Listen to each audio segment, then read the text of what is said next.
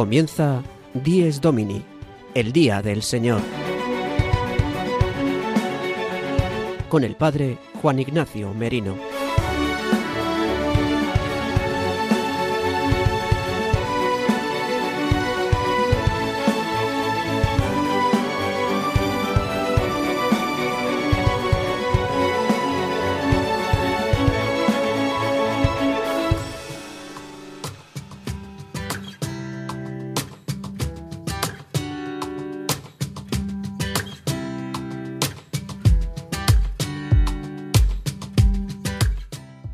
Buenos días, queridos amigos de Radio María. Dies Domini, el día del Señor, el octavo día, el día del descanso, el día de la glorificación a Dios. La Pascua semanal de la muerte y resurrección de Cristo es el día que hoy celebramos, el domingo. Hoy, día 6 de febrero de 2022, celebramos el Día del Señor, celebramos el día consagrado a nuestro Dios, el día en el que rememoramos y actualizamos que Dios ha querido salvar a los hombres a través de su Hijo Jesucristo, muerto y resucitado, y enviándonos su Santo Espíritu, constituyendo así su Iglesia. Hoy, domingo 6 de febrero de 2022, el que os habla el Padre Juan Ignacio Merino junto al equipo que realiza Dies Domini, os va a acompañar en estos 55 minutos desde las 8 de la mañana hasta las 9 de la mañana, unos minutos antes, si nos escucháis desde la península ibérica y una hora menos si lo hacéis desde las Islas Canarias. Y también quizás podéis estar escuchando este programa una vez emitido en los podcasts de Radio María. Bien, pues en este domingo vamos a profundizar sobre el quinto domingo del tiempo ordinario. Comenzamos la primera semana del Salterio para los que rezáis el oficio divino, la liturgia de las horas. Y en este quinto domingo tenemos una palabra en la que eh, la Iglesia nos adentra en la llamada mm, que hace Jesucristo a cada uno de nosotros, la llamada y elección que ha hecho Dios con su Iglesia, con sus apóstoles y con cada uno de nosotros, ya realizándose de una manera patente en el bautismo, cuando ha sido enunciado nuestro nombre y eh, trazada sobre nosotros, sobre nuestra frente, la señal de la cruz. Hemos sido llamados, hemos sido elegidos a participar de este reino y sobre todo a difundirlo y a anunciar la alegría de Cristo resucitado para que así todos los hombres se salven. En el programa de hoy tendremos el contenido que habitualmente preparamos y vamos a adentrarnos ya en nuestro programa y vamos a comenzar con nuestro sumario de hoy 10 Domini del domingo 6 de febrero de 2022. El sumario de 10 Domini.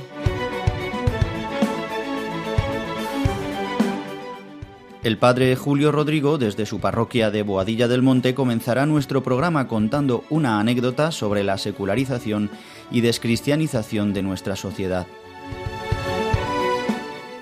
el padre Leocadio Viedma nos adentra en la liturgia de este domingo quinto del tiempo ordinario y hablará del Día del Señor y la glorificación a Dios.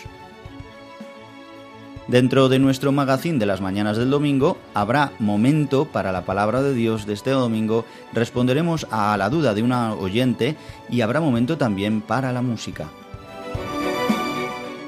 Belén Argüello, como cada domingo, trae a nuestros oyentes tres noticias de actualidad destacadas de esta semana en la Iglesia.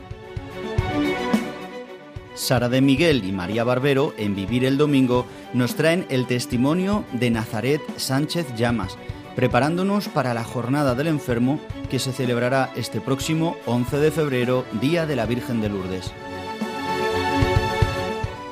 Y para terminar nuestro programa, Dies Domini, el Padre Miguel Benito enunciará los santos de esta semana que hoy comenzamos.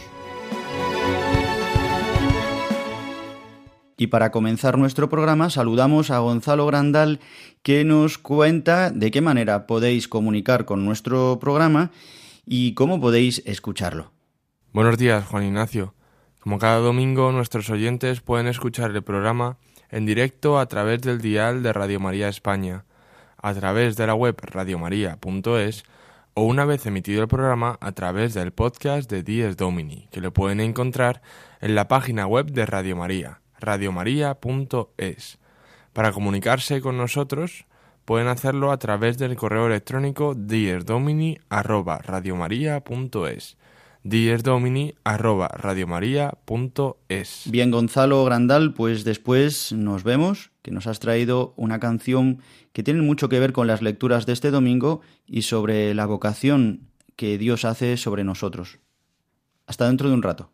Así es, Juan Ignacio, luego nos vemos. Bien, pues como cada domingo, iniciamos la primera sección de nuestro programa con el padre Julio Rodrigo, que con su anécdota edificante nos va a ayudar para vivir el domingo de hoy, también para hacernos conscientes de la vocación apostólica que tenemos de anunciar el reino de Dios en medio de nuestro mundo que cada vez está más secularizado y descristianizado. Justamente sobre este tema nos va a hablar hoy en la anécdota semanal pues damos la bienvenida al Padre Julio Rodrigo y le escuchamos.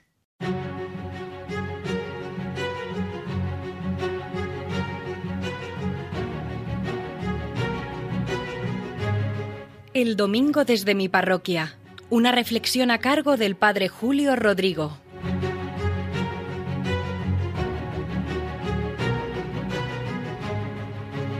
Muy buenos días y muy buen domingo a todos los que en esta mañana están escuchando este programa Dies Domini, el Día del Señor. Bien saben que yo les cuento anécdotas de la vida de mi parroquia. En esta ocasión les voy a contar una anécdota que a mí me ha dejado helado. Hablaba días atrás con una señora, la conozco, forma parte de esta comunidad. Tanto ella como su marido participan muy activamente de la vida de la parroquia. Y ella me decía, padre, Usted bien sabe que uno de mis nietos, hijo único de uno de mis hijos, está sin bautizar. Para mí esto es un dolor, pero con el tiempo he terminado aceptándolo. No soy yo la responsable. Pero ahora me siento muy triste por algo que me ha dicho mi hijo. Y han sido unas palabras que tanto a mi marido como a mí nos han dejado tristísimos. Y yo le pregunté, ¿pero qué es lo que os ha dicho vuestro hijo? Pues vino a casa y nos dijo, Mamá, papá, si queréis seguir disfrutando de vuestro nieto, os prohíbo que le habléis de Dios, de religión y de nada parecido. Nosotros no creemos, incluida su mujer, y no queremos que nuestro hijo sea educado en ninguna fe. Si seguís hablándole de vuestra fe cristiana, no volveremos a traerle a casa. son duras estas palabras. Desde luego que un hijo diga a sus padres esto es muy duro. Que él no crea ni su mujer están en su derecho. Que no quieran bautizar al niño están en su derecho. Desde luego a todos los que somos cristianos esto nos causa un dolor, como a la abuela, a los abuelos. Pero la fe nunca se impone, como bien sabemos. Ahora, que un padre prohíba a sus propios padres hablarles de la fe que ellos profesan con todo cariño a su nieto es duro. ¿eh? Seguro que con otras realidades no harían lo mismo, no les dirían os prohíbo que le habléis de música, os prohíbo que le habléis de fútbol, os prohíbo que le habléis de biología o de ingeniería o de lo que sea. Esta abuela me preguntaba, padre, ¿qué hago? ¿Cómo actúo? Yo le decía, mira, en primer lugar abraza este dolor, la cruz siempre se hace presente en nuestras vidas. Solo abrazándola, aceptándola, es como somos capaces de superarla y podemos vislumbrar vida más allá del dolor. Cristo aceptó la cruz y Dios la transformó en salvación, en vida, en resurrección. En segundo lugar, te diría que respetes a los padres, no rompas en ningún momento la unidad con ellos, ni entre la familia. Preséntale este dolor al Señor con oración continua. Ahí tienes el ejemplo de Santa Mónica que lloraba por su hijo Agustín, tan alejado que estaba de Dios.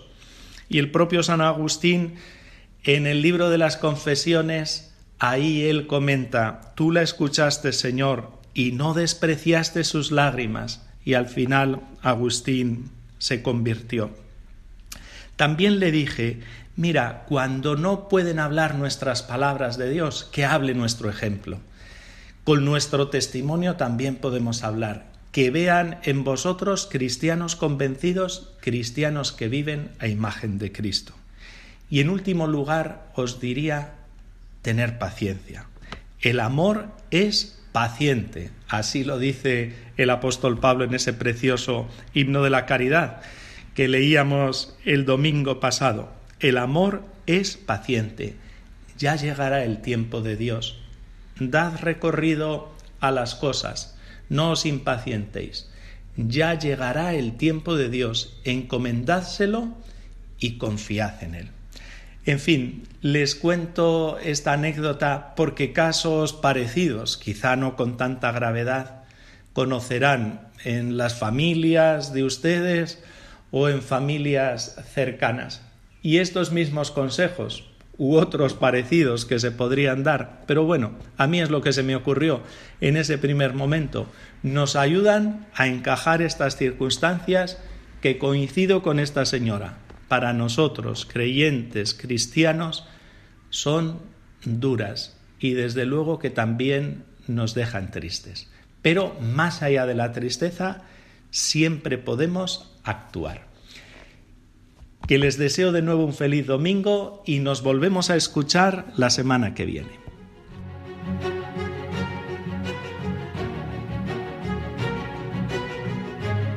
El domingo desde mi parroquia una reflexión a cargo del Padre Julio Rodrigo.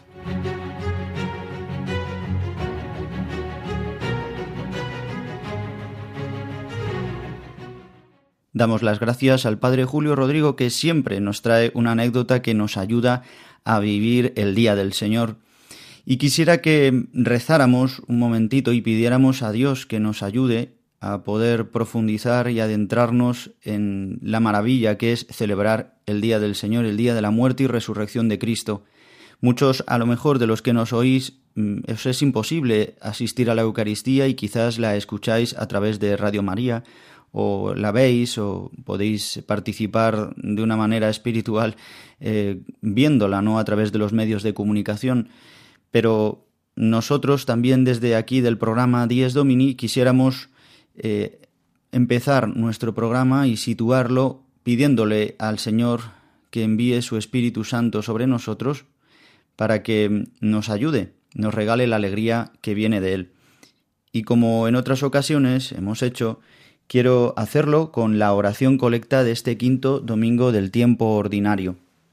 Es la oración que el presidente, el presbítero, el sacerdote hace al inicio de la Eucaristía y que recoge todas nuestras intenciones, todas las intenciones del pueblo santo de Dios, de la Asamblea Litúrgica Reunida, y que recoge en esta oración para iniciar eh, la liturgia de la palabra. Vamos a hacer esta oración. Protege, Señor, con amor continuo a tu familia, para que, al apoyarse en la sola esperanza de tu gracia del cielo, se sienta siempre fortalecida con tu protección. Por nuestro Señor Jesucristo, tu Hijo, que contigo vive y reina en la unidad del Espíritu Santo y es Dios, por los siglos de los siglos. Amén. Le hemos pedido al Señor que con amor continuo nos proteja, a su familia, que somos nosotros, y que nos apoyemos en la esperanza de la gracia del cielo. Esto nos lo recordará también hoy la palabra de Dios. Que nos regale este temor de Dios, el tener la esperanza puesta solamente en las cosas del cielo, y que así podamos ser fortalecidos con la protección que Dios nos da desde la gracia del cielo, esta gracia de Dios que nos va a regalar la Eucaristía, el Santo Sacramento que hemos de vivir cada domingo, aunque podamos asistir a misa todos los días, se nos regale este don tan grande, pero lo propio es que el domingo podamos recibir la gracia santificante del perdón de nuestros pecados a través de la Santa Eucaristía. Bien, queridos amigos, mm, yo quisiera ahora que escucharais al padre Leocadio Viezma, que Adentrándose ya en la palabra de este domingo, en las lecturas, sobre todo en la primera lectura de este domingo del profeta Isaías, nos va a hablar de algo muy interesante y que nos va a iluminar mucho, que es la relación que tiene el día del Señor con la glorificación, con la con el dar justamente gloria a Dios, el día hoy del Señor, el domingo es día para dar gloria a Dios. Le escuchamos.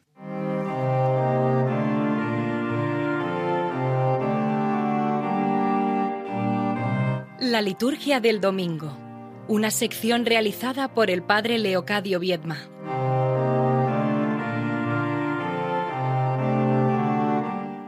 Queridos amigos del Día del Señor, feliz domingo.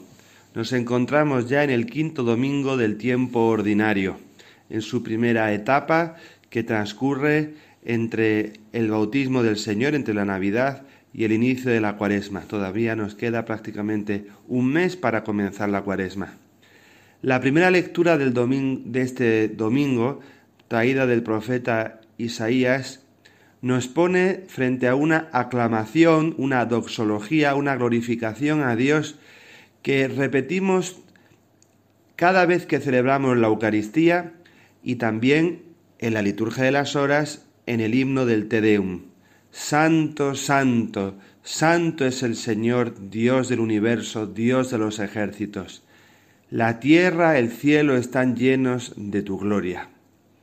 Verdaderamente esta glorificación, esta doxología que hace, que recoge el texto profético, nos hace mirar, nos hace entender no solamente al momento de la Eucaristía en el que toda la asamblea canta esta exclamación, es el santo, ese canto que está inserto dentro de la plegaria eucarística y que une el prefacio con el cuerpo de la plegaria y que nos orienta a la consagración.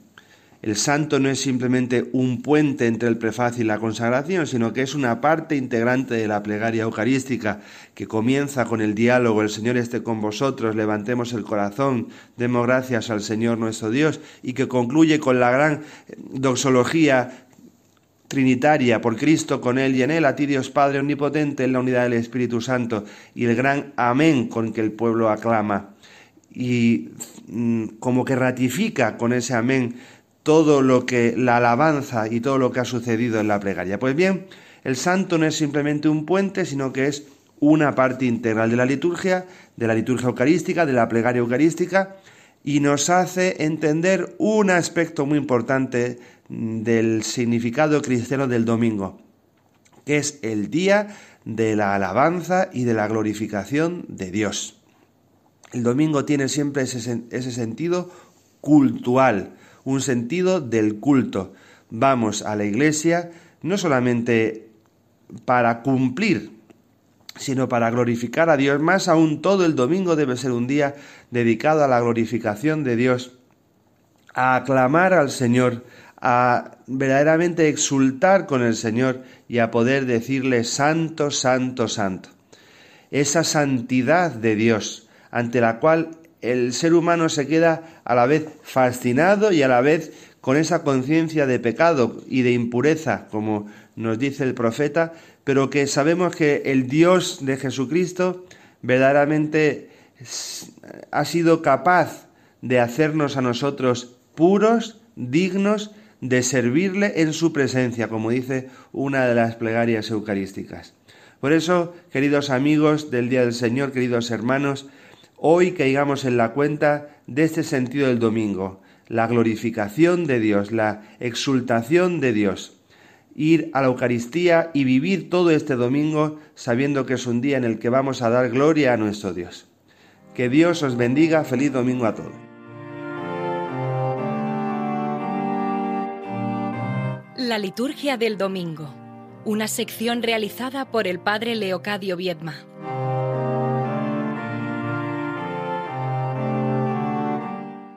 Doy las gracias al padre Leocadio Viedma, nuestro experto en liturgia de cabecera de nuestro programa 10 Domini, que siempre nos da una luz muy interesante eh, respecto a la liturgia. Y como le hemos escuchado, que ha mencionado a la primera lectura de este domingo del profeta Isaías, en la que mm, experimenta el profeta esta llamada profunda de Dios y tiene esta visión celestial en la que escucha esta oración, esta doxología, esta glorificación, santo, santo, santo, como nos decía el padre Leocadio. Y Isaías experimenta un estupor, experimenta el temor de Dios. Y dice, pero si yo soy un hombre de labios impuros, ¿cómo voy a hablar tu nombre? ¿Cómo voy a anunciar tus maravillas? Y entonces mm, nos, narra el profeta Isaías en esta primera lectura de este domingo, dice que uno de los seres de fuego voló hacia mí con un, un asco en la mano que había tomado del altar con unas tenazas, la aplicó a mi boca y me dijo, al tocar esto tus labios ha desaparecido tu culpa, está perdonado tu pecado. Entonces escuché la voz del Señor que decía, ¿A quién enviaré? ¿Y quién irá por nosotros? Contesté, Aquí estoy, mándame. Esta es la vocación de Isaías. Isaías es purificado con este fuego, con este carbón encendido, signo ya o presencia ya del Espíritu Santo que purifica nuestro pecado, nuestros labios que son incapaces de pronunciar el nombre del Señor por nuestro pecado. Tantas veces utilizamos nuestra boca, ¿verdad?, para tantas cosas malas, para tantas palabras necias, para tantas palabras ociosas y vacías. De la misma manera, San Pablo en la segunda lectura, en la primera carta a los Corintios capítulo 15, vamos a leer del 1 al 11, eh, estamos haciendo esta lectura continuada de la, de la carta a los Corintios, nos hablará justamente de que él, Pablo, se considera un aborto, el último de los apóstoles, pero que por la gracia de Dios, dice, soy lo que soy. Es decir, que es un apóstol también, completo, porque ha sido purificado también por el perdón de los pecados, por la sangre de Cristo. Él que fue perseguidor, escucha esta llamada de Jesucristo que se le presenta en mitad del camino hacia Damasco y experimenta esta conversión, esta sanación a través eh, de la gracia de Dios y le impulsará a llevar a cabo esta misión apostólica de anunciar a los gentiles la buena nueva y ser purificado. Mm, escucharemos eh, más adelante no como San Pablo eh, en la segunda carta de los Corintios narra cómo este aguijón de la carne le, le humilla, pero que justamente a través de esta pobreza experimenta la grandeza de Dios, experimenta la gracia.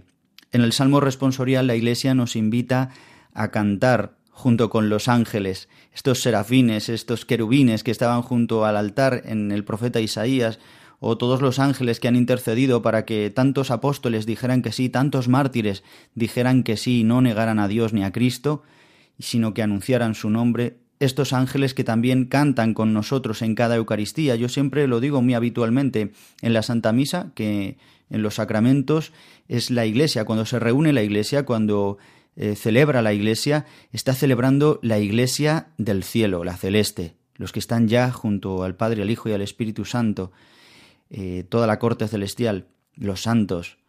Está también la iglesia purgante, todos nuestros hermanos difuntos que están esperando ya entrar en el cielo y participan con nosotros espiritualmente también en la Eucaristía, por eso oramos por ellos en cada Eucaristía.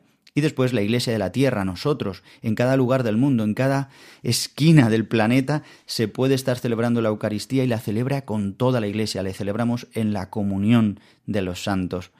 Pues eh, Hoy la Iglesia nos invita a cantar este salmo delante de los ángeles. Tañeré para ti, Señor, tañer, que es tocar el instrumento, tocar el arpa. Eh, que podamos tañer nosotros nuestra vida así, que suenen acordes preciosos, que suenen voces armónicas eh, de nuestra vida, aunque nos parezca a nosotros eh, pues muy fea. Como dice el Padre Pío, el tapiz, ¿verdad? Cuando lo vemos por los nudos parece muy feo, pero a veces no vemos la otra parte que es un cuadro precioso que Dios está tañendo, está realizando. Y el Evangelio, quisiera simplemente dar unas pinceladas, tiene mucho que ver justamente con estas dos lecturas. Sabéis que siempre la primera lectura y el Evangelio normalmente en los domingos coinciden o tienen un tema común, pero justamente también hoy en la segunda lectura pues eh, da otro, otra importancia y sobre todo apoya el mensaje de, las, de la primera lectura y del Evangelio en el Evangelio vemos en el capítulo 5 del evangelista San Lucas, que es el que estamos leyendo en este año litúrgico, cómo Jesús realiza la llamada de los primeros discípulos. Lucas, eh, en cambio, Lucas eh, narra un milagro en el que de esta manera llama a los primeros discípulos. Eh, los evangelistas Mateo y Marcos simplemente narran eh, la llamada a estos discípulos y les dirán que les llamó y les hizo la profecía de que iban a ser pescadores de hombres. En cambio, Lucas narra cómo se realizó, que Jesús se subió a la barca allí en el lago eh, de Genesaret, es decir, allí en Galilea, junto al lago de Genesaret, y mm, vio estas dos barcas y se subió a la de Pedro y le dijo, rema mar adentro, duc in altum, rema adentro. Y dice, pero maestro, si llevamos mm, bregando toda la noche y no hemos pescado nada. Bueno, pero en tu nombre lo haremos. Pedro se fía, junto con su hermano Andrés y junto también con los hermanos eh, hijos de Cebedeo, Santiago y Juan. Se fían y vuelven con, con la barca llena de peces. Las redes, las redes reventaban, un signo profético de lo que será después la Iglesia. Dice incluso San Agustín, esta red que se romperá, en la que algunos se escaparán, desgraciadamente, ¿no? haciendo referencia a tantos hombres y mujeres que han abandonado la fe. Una profecía de la Iglesia que vivimos hoy también, en la que pues también a lo mejor se está vaciando, pero quisiera decir que este signo milagroso hace que Pedro experimente un estupor, experimente el temor de Dios muy grandemente, experimente eh, que, que, que era maravilloso esto, por eso dirá, Señor mío, Señor, apártate de mí, que soy un pobre pecador, que hoy nos regale el Señor Jesús ante su presencia, ante su gloria, igual que Isaías, este estupor, el temor de Dios, de contemplar lo sagrado, de vivir en nuestro día a día de lo sagrado, de la presencia de Dios en nuestra familia, en nuestro trabajo, en la enfermedad, y poder así vivir de la alegría. Y escuchemos hoy la voz que nos dice a todos los bautizados, ya no serás ¿no? pescador, sino que desde ahora te llamarás, dice, no temas, desde ahora serás pescador de hombres. Ellos sacaron las barcas a tierra y dejándolo todo lo siguieron. Ojalá podamos nosotros también hoy escuchar estas palabras. No temas, serás pescador de hombres. Me ayudarás a mí a la salvación del mundo. ¿Cómo? Pues en la pequeñez de nuestra vida, en la pobreza, en lo que nos toque hacer cada día, pero viviendo en consagración permanente, en una exultación, viviendo en la presencia de Dios, del Padre y del Hijo y del Espíritu Santo en nuestro día a día. Pues que así sea para todos nosotros y estas son las pinceladas de la palabra de este domingo maravillosa en la que nos da un impulso grande a la llamada apostólica que tenemos todos los bautizados. Para comentaros la palabra de este domingo, me, he servido de una homilía del, del Santo Papa Juan Pablo II del año 1980, del 10 de febrero de 1980, donde dice, voy a leer solamente un, un, un, fragmento en el que nos habla de algo que creo que es muy importante de lo que hemos hablado, justamente sobre este proceso de llamada que hace el Señor pues a sus apóstoles, a sus elegidos. Frente a la revelación de esta potencia, la reacción del hombre es siempre la que manifestó Simón Pedro, la toma de conciencia de la propia indignidad y estado pecaminoso. ¿No decimos nosotros siempre antes de la Santa Comunión, Señor, no soy digno de que entres en mi casa? Pedro, a su vez, afirma, Apártate de mí, que soy un hombre pecador. San Pablo, movido por el mismo sentimiento, escribirá, No soy digno de ser llamado apóstol, pues perseguí a la Iglesia de Dios. Así Isaías se defiende de la llamada del Señor que querría eludir, oponiendo la impureza de los propios labios, indignos de pronunciar las palabras del Señor. Pues resume el Santo Padre, su santidad, el Papa Juan Pablo, y ya santo, en este año 1980, ah, en la humilía justamente sobre este Evangelio y sobre este domingo, eh, resume las tres eh, lecturas eh, en las que cómo podemos nosotros responder, pues cómo respondieron Pedro, Pablo, Isaías y cómo también responde el centurión, que justamente sobre este tema, Señor, no soy digno de que entres en mi casa, hemos recibido un mail de Angelines Castro en nuestro mail de diesdomini@radiomaria.es y nos dice así en primer lugar, muchísimas gracias por el programa, los testimonios, la formación litúrgica, los comentarios, las noticias. Todo ello nos ayuda a vivir el domingo con más autenticidad y nos agradece sobre todo también la sección del padre Leocadio Viedma y nos hace una pregunta que por qué en las palabras antes de la comunión, Señor, no soy digno de que entres en mi casa, no las podemos decir eh, según eh, el sexo de cada uno. No, podemos, no, no, se puede decir soy, no soy digna. Pues hemos de decir no soy digno de que entres en mi casa, parafraseando las palabras que dijo el centurión romano a nuestro Señor Jesucristo cuando le pidió que curara al criado paralítico que tenía en su casa, como nos enseña el Evangelio. Por lo tanto, estas palabras del centurión son palabra de Dios, son contenidas en la Escritura y son proclamadas como palabra de Dios. Por lo tanto, lo que hacemos es repetir las palabras del centurión. De igual manera que repetimos, por ejemplo, las palabras de la Virgen María en la oración del Ángelus. He aquí la esclava del Señor, hágase en mí según tu palabra. Y no decimos, he aquí el esclavo, sino decimos las palabras que María dijo. O así podemos poner de ejemplos en todas las oraciones o en otras frases que decimos en la oración litúrgica. Por eso es muy importante también que no modifiquemos. La liturgia no es inmutable porque está viva, va, ha ido eh, modificándose a través de los siglos, pero la palabra de Dios sí, la palabra de Dios, según nos la enseña la Iglesia, es como es, por lo tanto debemos repetirla simplemente, igual que las oraciones litúrgicas y las oraciones las vamos eh, transmitiendo de generación en generación, como dice San Pablo también en este domingo en la segunda lectura, yo transmito lo que he recibido, traditio, reditio, estas dos palabras latinas que manifiestan justamente la tradición, lo que hemos recibido es lo que transmitimos. Pues esperamos que esta pregunta que nos hacía Angelines Castro haya sido respondida y muchas gracias y os recordamos que nos podéis escribir a diesdomini@radiomaria.es.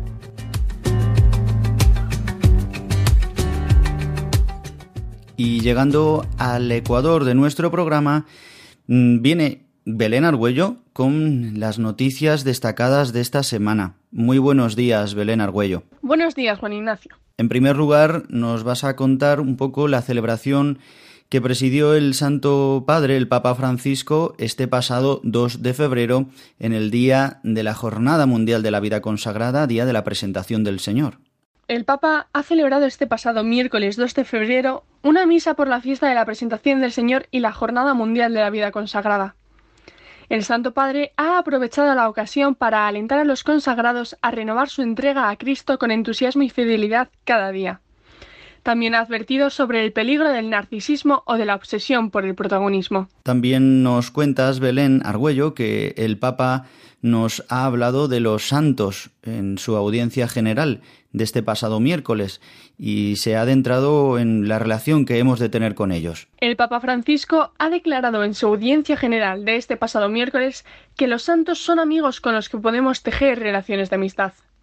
Además, ha añadido que todos necesitamos amigos que nos ayuden a afrontar la vida, y que precisamente esta es la confianza que nos anima al dirigirnos a los santos en los momentos decisivos de nuestra vida pues esta comunión de los santos la necesitamos. Hoy justamente, el día 6 de febrero, se celebra a San Pablo, Miki y compañeros mártires.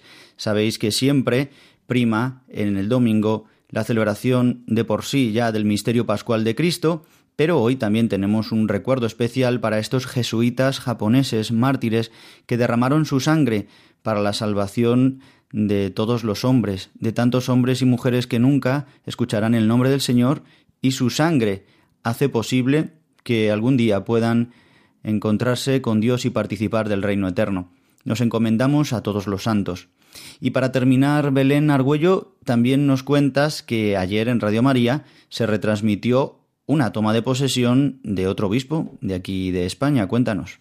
Ayer, sábado 5 de febrero, Monseñor Salvador Cristau tomó posesión como obispo de Tarrasa. La sede de Tarrasa ha estado vacante desde que Monseñor José Ángel Saiz se marchó a la Archidiócesis de Sevilla el pasado mes de junio. Monseñor Salvador fue ordenado sacerdote en la Catedral de Toledo en 1980. En 2010 fue nombrado obispo auxiliar de Tarrasa y el pasado 3 de junio fue nombrado obispo de Tarrasa por el Papa Francisco. Pues Belén Argüello, muchísimas gracias por las noticias que todas las semanas nos recoge. Normalmente, ¿verdad? Nos trae siempre tres, pues eh, esos tres, eh, esas tres pinceladas que nos ayudan a situarnos también y a conocer un poquito la actualidad de la Iglesia. Muchas gracias, Belén, y hasta la próxima semana. Muchísimas gracias, Juan Ignacio, y nos vemos el próximo domingo. Están escuchando Dies Domini, el Día del Señor un programa dirigido por el padre Juan Ignacio Merino.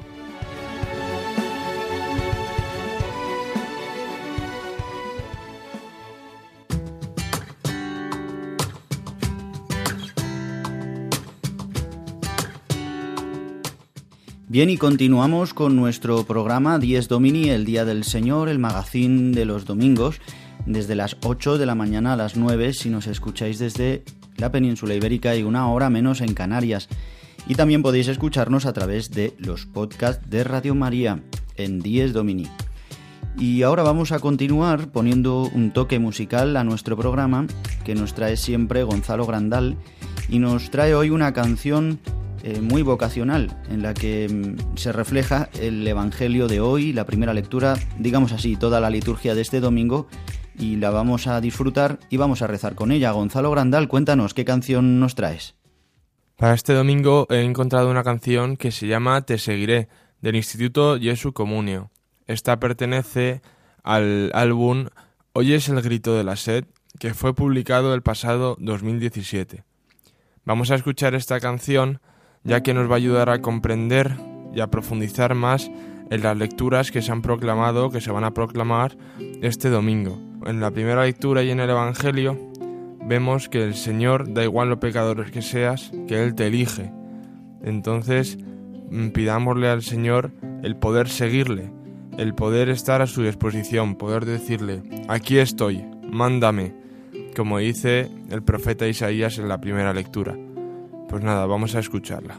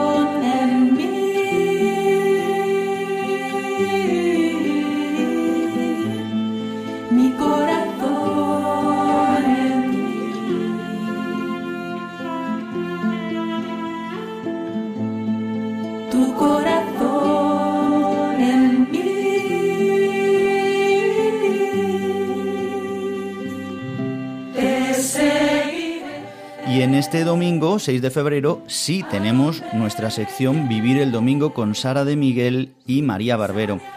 Nos van a hablar y nos van a adentrar y nos van a, a ya introducir en la Jornada Mundial del Enfermo, que como sabéis se celebra todos los 11 de febrero, el Día de la Virgen de Lourdes.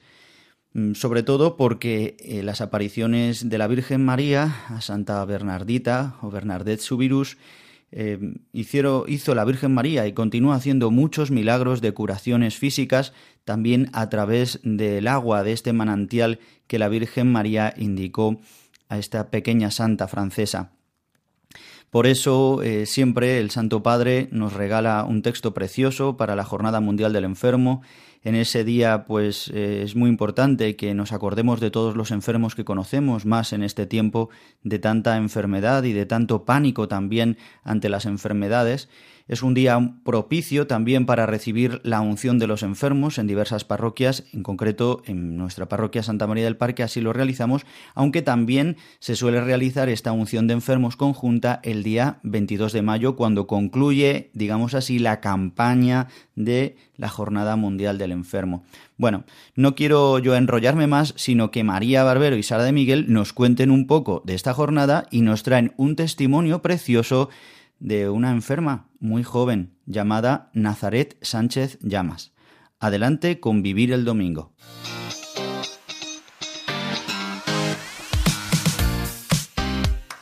Vivir el Domingo, de la mano de María Barbero y Sara de Miguel.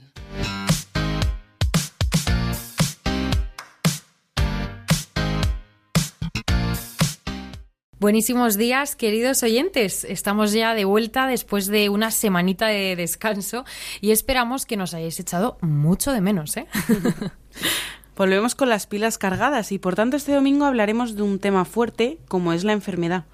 Pero antes de entrar en materia os vamos a explicar la razón por la que hablaremos de este tema. Sara, cuéntanos. Pues María, el próximo viernes 11 de febrero se celebra la Jornada Mundial del Enfermo, que fue instituida por San Juan Pablo II hace 30 años. Esta campaña se prolonga hasta que la Iglesia en España celebra la Pascua del Enfermo, el 22 de mayo. El lema que propone el Departamento de Pastoral de Salud para este año es acompañar en el sufrimiento. Para haceros partícipes de este lema, Nazaret Sánchez Llamas ha querido compartir con todos nosotros su experiencia de enfermedad. Naza es una joven de 21 años, madrileña, que estudia relaciones laborales y empleo en la Universidad Carlos III de Madrid. Es la sexta de nueve hermanos y pertenece al camino neocatecumenal. En mayo de 2021 fue diagnosticada de linfoma de Hodgkin. Desde el momento en el que me lo dijeron, eh, ese mismo día, me acuerdo perfectamente, estaba con mi madre y, la verdad que es una noticia que no te esperas y, que fue dura de asimilar. Y ahí en ese momento mi madre me dijo que, Dios no me abandona y que todo, que todo es para bien. Entonces yo me aferré a, esas palabras que me dijo mi madre y bueno, tenía dos opciones, o llevarla yo por mis propias fuerzas o con Dios. Y en ningún momento se me ocurrió mm, la primera opción, la verdad.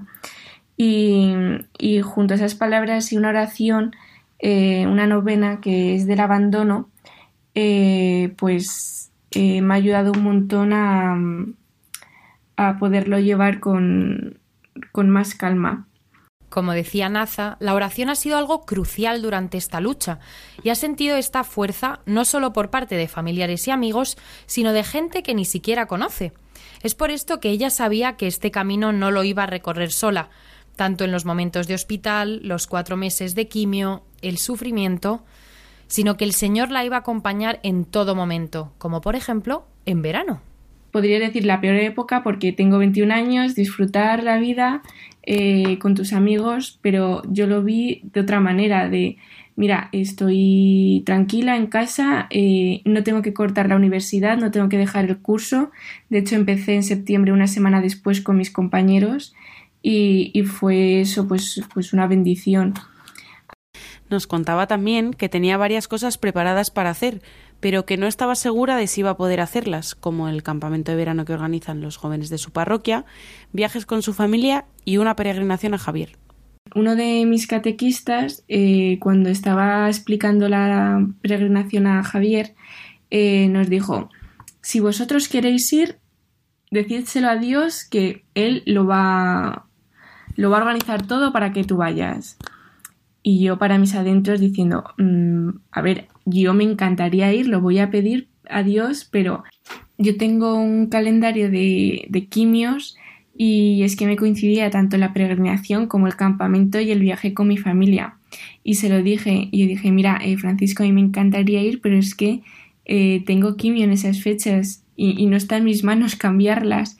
Y me dijo él que efectivamente, que, no estaba en mis manos, era que sí, que, se lo pidiera a Dios si verdaderamente quería ir. Así que yo, yo se lo pedí. Y la manera en la que me concedió eh, este verano que he tenido fue poniéndome mala. En uno de los ciclos que lo pasé un poquito mal porque me dio fiebre, no tenía defensas y, bueno, la tensión también mal. Y me tuvieron que retrasar la quimio porque no, tenía las fuerzas suficientes para aguantar un ciclo. Y, yo estaba feliz. Es que como puedo estar feliz eh, estando mala. Y, y, sí, lo estaba, porque eso suponía que podía ir a todo lo que me hubiera gustado. Y Dios me regaló cada uno de esos viajes y más. Aunque Naza nos cuente todos estos momentos de felicidad, nos comentaba que también ha tenido momentos muy duros. Que una de las cosas que más me preocupaba, aparte de, de que no me sentase bien la quimio, y que no es poco, pero era el pelo eh, para mí el pelo era bastante importante y, y aún así me dio las fuerzas suficientes para llevarlo de, la mejor manera posible. Y, me dio esas fuerzas que, no tenía de enfrentarme a, pues a la máquina de, de cortar el pelo, a ponerme los pañuelos y, y lo hizo. Cuando pensaban que todo había acabado, en una revisión le encontraron una mancha en la cadera y unos bultos en el pecho, y la incertidumbre empezó de nuevo. Pero Naza se fió del Señor de nuevo y al final todo salió bien. Y hasta día de hoy que veo que mm, muchas veces no, no me veo tan contenta como lo estaba antes con la quimio. Y es porque me he relajado. Me he relajado, ya no rezo tanto como antes pero aún así sé que el Señor no, no es el que me abandona a pesar de que yo pues le tenga abandonados en ciertos momentos del día y, estoy muy contenta de haber llevado la enfermedad como la he llevado, pero sobre todo con quién la he llevado. Agradecemos enormemente a Nazaret Sánchez Llamas por habernos brindado este testimonio de enfermedad y la verdad que nos queda poco por añadir, ya que Naza nos ha enseñado muchas cosas a través de su experiencia y esperamos que vosotros también podáis aprender de ella. Bueno, Sara, pues con esto nos despedimos. Muchísimas gracias a todos nuestros oyentes una vez más. Nos vemos en el próximo programa y como siempre, feliz domingo a todos y que Dios os bendiga. Vivir el domingo de la mano de María Barbero y Sara de Miguel.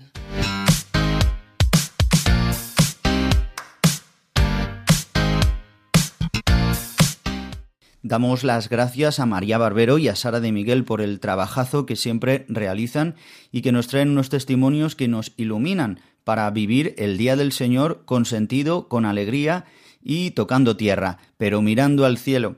Por eso Em, vamos ahora a continuar con nuestro programa, pero quisiera recordaros que podéis escuchar el programa ya una vez emitido a través de los podcasts de Radio María en la web de Radio María, radiomaria.es, y si no, podéis solicitarlo también a los estudios centrales o a través de nuestro mail diesdomini@radiomaria.es para solicitar el programa en cualquier otro formato.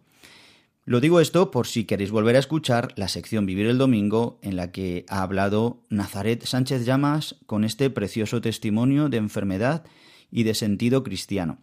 Y para terminar nuestro programa, como siempre, viene el Padre Miguel Benito que nos cuenta los santos de esta semana.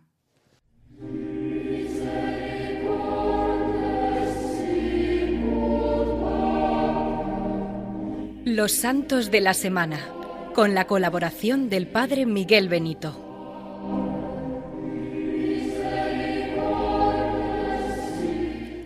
Buenos días, saludo cordialmente a todos los radioyentes del programa Dies Domine en esta su emisora de Radio María. Vamos a recordar brevemente los santos que celebraremos la próxima semana, comenzando por el santo que se celebra hoy, domingo, día 6 de febrero del año 2022, en el cual se celebra la memoria de San Pablo Miki y sus compañeros mártires. Este santo, que formado en la compañía de Jesús, pero nacido en Japón, mm, fue mm, martirizado en la ciudad de Nagasaki a una edad muy joven el día 5 de febrero de 1597, junto a otros compañeros que murieron con él, mártires. Era, fue un momento en el cual la persecución contra los católicos fue especialmente cruel en este país del, lejano oriente. Leo brevemente un pequeño relato de, de las actas de su martirio, en el que se dice cómo los mártires repetían Jesús, María, con un rostro sereno. Algunos exhortaban a los circunstantes a llevar una vida digna de cristianos.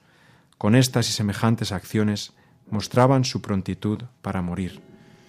Entonces los verdugos desenvainaron cuatro lanzas con las que como las que se usan en Japón.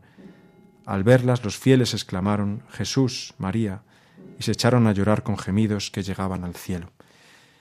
Este pequeño texto extraído de la historia del martirio de San Pablo Miki y sus compañeros nos ayuda a ver con qué, con qué espíritu de fe San Pablo, San Pablo Miki y, los demás sufrieron eh, el martirio para confesar el nombre de Cristo. El 8 de febrero, martes, celebraremos a un santo, San Jerónimo Emiliani, junto a otra santa que es la que querría destacar más, que eh, se ha hecho muy popular últimamente. Se trata de Santa Josefina mm, Baquita. Era una santa africana nacida en Sudán, nació a mediados del siglo XIX y murió a mediados del siglo XX. Sufrió durante su infancia y juventud terribles tormentos, puesto que fue capturada, vendida como esclava y, sufriendo mucho en, las, en, las, distintas casas por las que fue pasando, donde ella tuvo que trabajar como esclava. Finalmente fue comprada por un, por un señor italiano que la trató muy bien. Eh, con, él viajó a Italia, allí conoció la fe cristiana, supo que era hija de Dios y recibió una, un horizonte nuevo en su vida. Una vez que, se convirtió al cristianismo, recibió el bautismo, decidió también entrar en la vida religiosa, se consagró, formó parte de un instituto religioso muy conocido en Italia en aquel momento y finalmente murió como, como religiosa. Em, en contra de, su, de, lo que ella quería, pues se le pidió que contase su vida, todas las, todas las, todas las experiencias que ella eh, había vivido y, se hizo muy, muy conocida en su tiempo dando conferencias por toda Italia. No se la recuerda como una mujer que hiciese cosas muy extraordinarias, vivió con mucha sencillez su vocación, con mucha modestia y humildad. Sin embargo, al morir todos la consideraban como santa y en el día de su sepultura miles de fieles visitaron eh, su cuerpo y, le, pidieron su intercesión.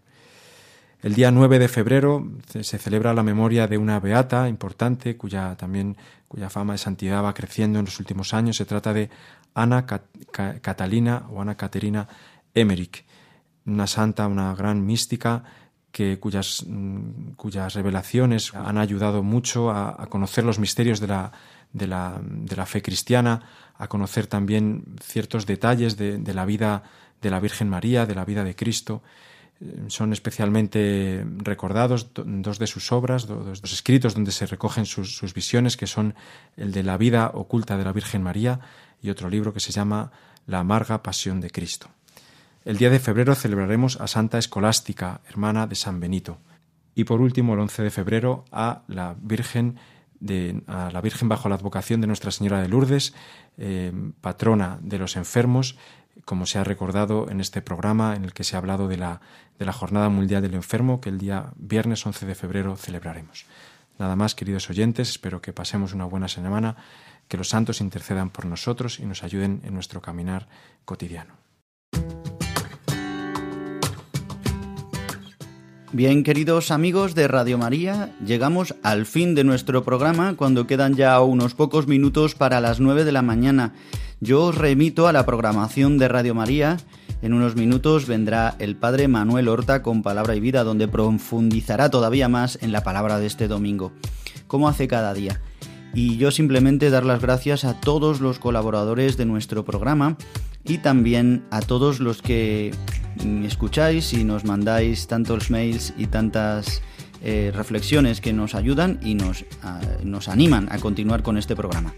Doy las gracias al padre Leocadio Viedma, al padre Julio Rodrigo, al padre Miguel Benito, a Sara de Miguel y María Berbero, a Belén Argüello y a Gonzalo Grandal.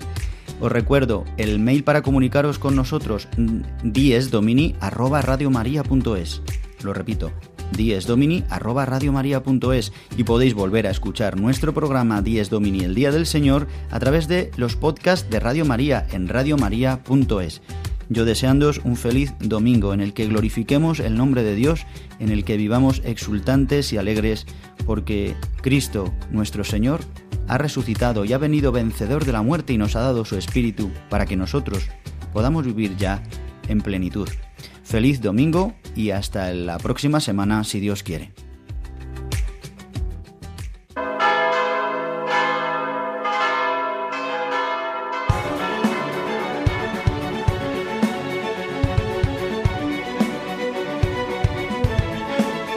Han escuchado Dies Domini, el Día del Señor. con el padre Juan Ignacio Merino.